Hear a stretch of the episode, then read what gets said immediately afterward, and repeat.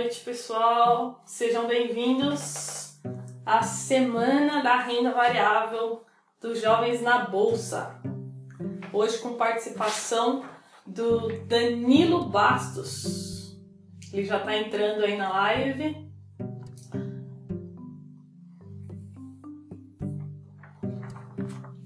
Danilo já está entrando. Acabei de aceitar aqui a solicitação dele. Sejam bem-vindos. Olá! Fala aí, Carol. Tudo bem? Tudo tranquilo? Tá me ouvindo bem? Bem, estão me ouvindo aí também? Meu áudio tá legal? Tá ótimo. Pessoal, coloquem aí. Deixa eu só ajustar essa câmera aqui. Coloquem aí se tá tudo ok. Boa noite. Coloquem aí se o áudio tá bom, se. se não tá travando. Pra gente começar. É, enquanto o pessoal vai entrando, eu já queria agradecer, Danilo, pela, pela sua disponibilidade. Sei que seu tempo é valiosíssimo, né? O tempo é o ativo mais valioso que a gente tem.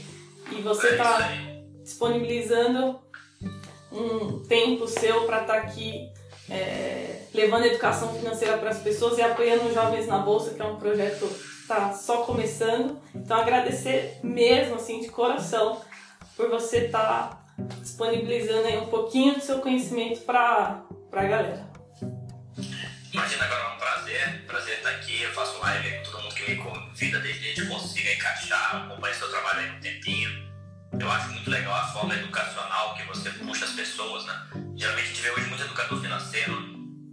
Isso gera um retorno maior, um engajamento curto prazo, né? Você tenta pegar o cara pela ganância ou pelo medo, né? Ganância, vamos ganhar muito, vamos ganhar muito aqui num ativo qualquer e tal, ou pelo medo de perder. Isso engaja mais, mas a minha visão é que isso não é sustentável no longo prazo. Então eu admiro muito quem está deixando isso de lado, às abrindo mão de ganhar, vendendo curso, consultoria, etc. Mas sendo um trabalho educacional que vai dar um retorno, talvez no curto prazo, financeiro menor para quem está prestando serviço, mas maior para quem está absorvendo esse conhecimento. Do que ficar botando aquela pilha que esse é o investimento de 2020, vamos ganhar nisso agora, vamos. Ou faça isso, senão você vai perder, né? Se vier uma crise e tal. Então acho que trabalhos como esse têm que ser incentivados mesmo.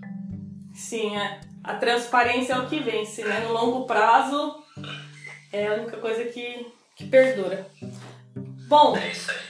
É, antes da gente começar, falar um pouquinho do podcast, tá? É, vai estar disponível essa live no nosso podcast Jovens na Bolsa. Todas as lives durante a semana, de terça, quarta, quinta e sexta, estarão disponíveis lá, caso alguém não consiga assistir toda a live ou queira rever algum pedaço, é, ouvir novamente, é só entrar. Nosso podcast está em todas as nossas plataformas, Spotify, é, Google, enfim, todas as plataformas. Dá uma olhadinha lá depois. Então, acho que é isso. Vamos começar. É, Danilo, fazer uma introdução sua para o pessoal te conhecer. Acredito que a maioria dos meus seguidores ainda não te conhece. Se você puder falar um pouquinho é, como você iniciou, sei que você é piloto também. é, É isso aí. Bom, eu sou, sou piloto de avião, acho que essa é a única profissão que eu exerci de carteira assinada na vida e exerço até hoje. Mas, paralelamente a isso, eu também sou formado em gestão financeira, fiz pós-graduação em mercado de capitais, tenho feito uma consultoria ou outra desde sempre, mas nunca nada em grande escala. E em 2013 eu escrevi um livro sobre fundos imobiliários, que foi é, Fundos Imobiliários, Investimento Inteligente em Imóveis. Teve a segunda edição, e quando iria haver a terceira, o Thiago me chamou para ser um dos autores do Guia sobre Fundos Imobiliários. Aí eu abandonei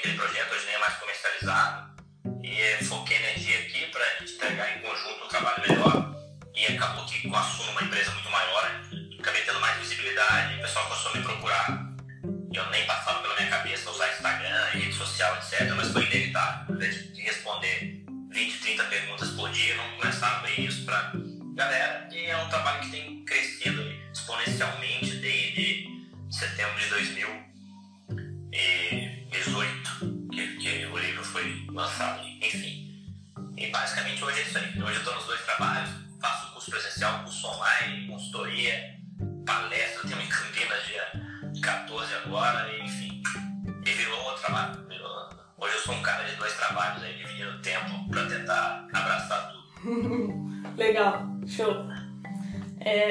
então vamos começar. Eu separei algumas perguntas aqui. É, e aí no final a gente abre para perguntas, se alguém tiver alguma pergunta. E também se tiver alguma pergunta no meio da live, o Danilo quiser responder. É, a primeira é muito a clássica, né? Acredito que os seus seguidores já sabem, mas pode ser que tenha alguém na live aí que ainda não, não saiba é, o que é um fundo imobiliário. Então essa é a primeira pergunta. Então vamos lá, fundo imobiliário é a maneira mais inteligente de você investir em imóveis quando o seu objetivo é geração de renda, tá? Então ele é um fundo de investimento negociado em bolsa, ao contrário daquele fundo de banco que a gente aplica e resgata dinheiro. Esse fundo está na bolsa, a gente tem que comprar a cota de alguém e vender para alguém. E os recursos do fundo, o dinheiro do fundo, é utilizado principalmente para comprar imóveis para alocação. Não só isso, tá? O fundo imobiliário pode investir em títulos de dívida também, pode construir imóveis para vender. Mas o investimento clássico é comprar. E isso é muito bom para todo mundo. Eu acho que a maioria das pessoas, alguma vez na vida, teve aquele sonho de ter meia dúzia de casinhas de aluguel, talvez mais, talvez menos, e esse aluguel custear as suas despesas. A gente pode fazer isso quando for imobiliário. Primeiro você tem uma casinha na periferia, um apartamento na praia, uma kitnet, você pode ser sócio de grandes shoppings, de grandes lajes corporativas lá na região da Faria Lima, em outras regiões, galpões logísticos, etc. Então, um pouquinho de dinheiro, um pouquinho mais de 100 reais, hoje você compra uma cota, que é o pedacinho do fundo da maioria dos fundos, né? alguns um pouco menos, outros um pouco mais, fica sócio de diversos imóveis e todo mês tem dinheiro entrando na sua conta. Então, basicamente é isso aí. Legal. Ótimo. Segunda pergunta é a importância de entender os ciclos de mercado dos fundos imobiliários. Então,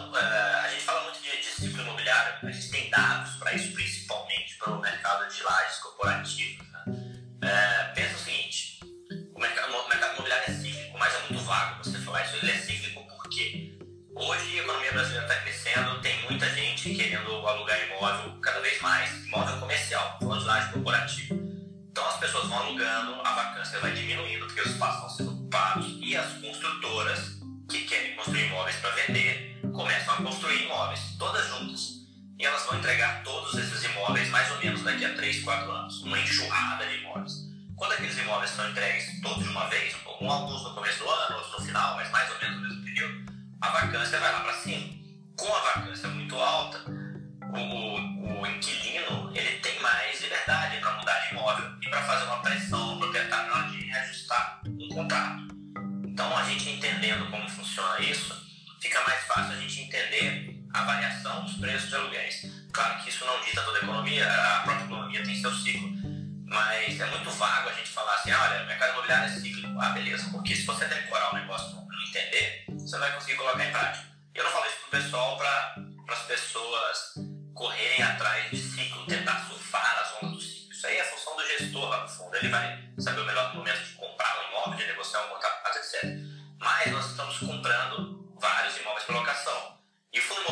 abrir um parênteses nessa resposta aqui, o fundo imobiliário tem um viés educacional muito grande.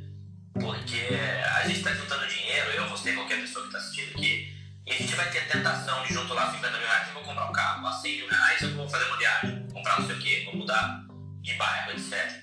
Agora, quando a gente compra algo que põe dinheiro no nosso bolso todo mês, a gente consegue mudar o mindset para, invés de gastar o dinheiro, os 100 mil reais, os 50, a gente começar a gastar a renda que ele gera e não mexer no dinheiro. Ah, beleza, eu quero comprar um carro, ok, vou financiar o carro, tudo bem, não vou entrar na discussão se é certo ou errado. Mas que tal então eu juntar um dinheiro para pagar aquela prestação com a renda? Né? Uma hora eu vou quitar e meus fundos imobiliários vão continuar lá. Com minhas ações de que sei, dinheiro. Você não precisa ter só esse investimento. Só que essa renda vai variar ao longo do tempo. É um ativo de renda variável, que varia em função de várias coisas, são imóveis, né? Sempre tem uma vacância, uma o próprio ciclo imobiliário, a sua vontade, pelo menos, pode ser, até sei que você não faça, mas a primeira vontade é vender e sair correndo quando a renda reduz. Por isso a importância que a gente entende. A próxima pergunta é muito questionada pelas pessoas que estão chegando aí no, no mundo dos investimentos, que é o que vale mais a pena, investir em imóveis ou vender o imóvel e investir em fundos imobiliários? Tem um único imóvel, único, que é o imóvel que eu eu recentemente de aluguel e então até o meu imóvel próprio, meu objetivo é transformá-lo em fundo imobiliário assim que eu conseguir vender. É, tá difícil vender, mas assim que eu vender, a minha ideia é transformar esse imóvel em fundo imobiliário. Porque o único objetivo, se eu não estou morando nele, é, seria gerar renda com locação. E ao invés de deixar um imóvel para alugar para um inquilino só, é melhor eu transformar esse dinheiro diversos inquilinos, diversas fontes de receita e receber aquele dinheiro ali na minha conta todo mês. Então, é, hoje o único imóvel que eu tenho, o único, é o que eu morava até três meses atrás e hoje eu estou morando de aluguel. E não pretendo tê-lo assim que eu conseguir vender. Daqui a pouco eu vou começar a sair nos stories, porque tá difícil. Tá difícil vender, né? Vamos lá. Grande dificuldade em buscar informações sobre a qualidade da localização dos imóveis. Ó, eu gosto de olhar muito ali na revista Buildings, tá? É, é uma publicação trimestral e a versão digital é gratuita. O que, que a gente vai encontrar na revista Buildings? Preço de aluguel por metro quadrado e a vacância de determinada região. As regiões com as menores vacâncias e, e com mais aluguel por metro quadrado significa que são as melhores regiões. Quem é de São Paulo sabe que é Faria Lima, sabe que é Bernini, sabe o que é Paulista. Quem é de longe de São Paulo talvez não saiba. Então, se você realmente quiser ir a fundo nessa análise, qual região é melhor? As regiões melhores são mais demandadas, por isso tem uma vacância menor, e o aluguel é mais caro. Então, aquilo ali vai te dar um bom norte. Quando você começa a sair de São Paulo, a gente, a gente passa a ter menos informações. No Rio de Janeiro tem bastante informação também, a própria revista Buildings traz essa informação. Busca no Google aí, revista Buildings. E a publicação trimestral é gratuita, a digital, né? E lá vocês conseguem isso. O, emendando aqui com a pergunta de baixo, ó, o ideal é que o ideal é que o fundo seja sempre multi-multi, no caso onde isso não acontece, é melhor dar prioridade a fundos com universidade de inquilinos, localização dos imóveis. Olha, investir no multi-multi é mais fácil, porque você tem menos chance de errar. É, o gestor está selecionando os imóveis para você, ele tende a comprar ali é, bons imóveis no longo prazo, porque afinal ele tem interesse que o fundo cresça, a, a taxa de, de, administração e a taxa de gestão muitas vezes é em função do tamanho do, do fundo. Então todo mundo tem interesse ali que o fundo seja grande. Você está compartilhando essa decisão no multi-multi. Você é mais diversificado, tem vários imóveis. O ideal é que seja vários imóveis e vários inquilinos. A gente tem fundos com vários imóveis e um inquilino só. Então a gente não está tão diversificado assim nesse caso. A sua chance de errar é menor do que comprar um fundo com um imóvel só. Às vezes o que tem um imóvel só, ou que tem um inquilino só, pior ainda, monoimóvel, monoinquilino, ele dá aquela impressão que é mais fácil de analisar. Sabe lá o relatório, um prédio só, tem meia dúzia de inquilinos, fácil, entendi. Porém, você está assumindo um risco maior. Então, de cara você tem que ter esse filtro. Você está assumindo um risco maior, ele tem que pagar mais. O mono tem que pagar mais que o multi. Você está correndo mais risco. Você pode até diversificar tendo mais fundos na sua carteira, mas vai te dar aquele trabalho maior de acompanhar. Um fundo com imóvel só, que tenha 10 inquilinos, vamos supor que cada inquilino corresponde a 10% do imóvel. Saiu um, a receita, a receita do fundo né, caiu em 10%. Em um fundo multi-multi com um inquilino sai, você nem sente no valor, você nem percebe. Então, quanto mais tranquilidade você quer, mais em direção aos fundos multi-multi você deve ir, na minha opinião. E foi nessa direção que a indústria evoluiu no mundo. Então, é mais fácil sobreviver, fundo maior remunera melhor a equipe, dá mais flexibilidade para o gestor ali comprar e vender o imóvel quando necessário. Enfim, eu sou um grande defensor, eu migrei muito meu patrimônio para os bônus na época da crise, porque surgiram oportunidades ali que eu achei que não deveriam passar. Mas todo esse caminho inverso eu já fiz. Agora eu já vendi praticamente tudo que eu tinha de mono e migrei para os maiores de novo. Busco aqui tranquilidade e acompanhando o mercado e alocando nas melhores oportunidades que eu acho em relação ao, aos monos. FII de desenvolvimento são uma boa opção. É, eles, têm, eles têm que é, remunerar mais, senão não faz sentido, porque tem um risco maior.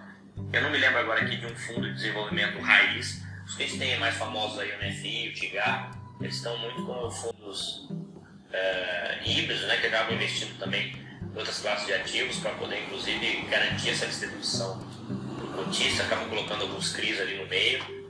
E, mas eu acho que sim, isso é uma boa opção para você se expor a, a esse mercado de construir para vender, que tende a render um pouco maior. Lembrando que dividend yield é dividendos dividido pelo preço da cota. Então, se você pagar caro demais por esse fundo, você vai receber menos. Tem que ter esse filtro também.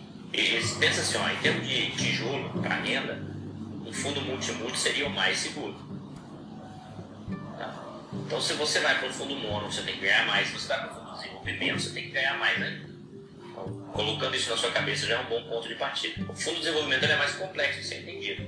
Se você ler o relatório de diferencial você está confortável, ele é uma boa opção. Em qualquer cenário, você pode ter fundos mais arriscados na sua carteira para tentar ganhar um pouco mais de dividendos. É só você saber gerenciar. Se você colocar aquilo numa porcentagem menor, você não está entendendo direito, você não compreendeu, então coloca ali 1, 2, 3% do seu patrimônio, 5% desses fundos, mas o seu patrimônio de fundos imobiliários, nesses mais arriscados, que se você tiver errado na sua análise, você não vai perder nada. E a vida que segue. Tem uma galera aqui que fica preocupado, aí fundo tal caiu, você vai ver, você faz a conta com o cara e o cara perdeu 50 reais, 60 reais, 100 reais. Galera, perdeu naquele, naquela semana, né, que o mercado é, oscila. Então, isso faz parte do aprendizado e faz parte desse tipo de investimento também. Se para mim esticado ficando perigoso, cada vez mais difícil. Está cada vez mais difícil achar oportunidade, porque a gente veio de um cenário é, que está muito fácil encontrar oportunidades. Né? Mas havia um risco maior. Hoje o país é menos arriscado, o cenário é completamente outro. Taxa de juros menor, tem mais gente vindo para esse mercado. Será que todo mundo já abandonou a renda fixa e veio para fundo imobiliário? Não sei, eu acho que não. Tem os fundos de pensão que são obrigados agora a investir em imóveis somente via fundos imobiliários. Então, são alguns bilhões que vão migrar para esse mercado. Eles têm um prazo aí de 10 a 12 anos, me falha a memória aqui. Então, é muito volume de dinheiro que vai vir para esse mercado e isso vai aumentar a demanda vai fazer os fundos crescerem e tal. A tendência é realmente a gente receber uma remuneração menor, como acontece nos REITs, por exemplo, nos Estados Unidos. O que é mais seguro paga menos. E o brasileiro sai daqui feliz da vida para ir lá ganhar 3% ao ano. Então aqui a gente ainda ganha aí 5% ao ano, 5,5%. E é isso ainda dá um prêmio de 2% acima da, do cupom da NTNB longa. Está cada vez sim mais difícil achar fundo imobiliário. Tem algumas coisas custando um pouco mais, ainda tem uma oportunidade ou outra. E lembrando que eu estou falando aqui de coisas positivas, mas esse ano ainda deve acontecer. Não sei se acontece esse ano porque é ano eleitoral, né? É, tem eleição para prefeito. Mas tem a tributação para vir aí, né? E tributação vai dar uma contadinha nos dividendos e o preço das cotas deve dar uma acompanhada. Então, mas enfim, tudo isso que faz parte do mercado. Galera, ó, CVBI 11, MFI 11, vale a pena. Todo o meu trabalho é para ensinar vocês a concluírem isso. Se eu chegar aqui e falar vale a pena, não vale, vale a pena, não vale. É, tudo, todo o meu trabalho educacional vai pelo ralo. Quem não quer aprender, é, quem não tá afim, não gosta de finanças, etc. Tem uma porrada de research aí bons que por 25 reais por mês manda uma carteira recomendada para vocês. E é isso aí. Galera, essa live aqui foi uma live da Carol. Infelizmente nós tivemos um problema no áudio. É, mas tudo bem, a gente conseguiu fazer uma gambiarra aqui e continuar e continuar essa live de, de uma maneira ou de outra. E enfim, Carol, obrigado pelo convite. Vamos, vamos fazer uma outra aí na hora que a, que a internet estiver melhor em São Paulo. Acompanho você aqui, admiro o seu trabalho demais. E é isso aí. Galera, valeu. Boa noite.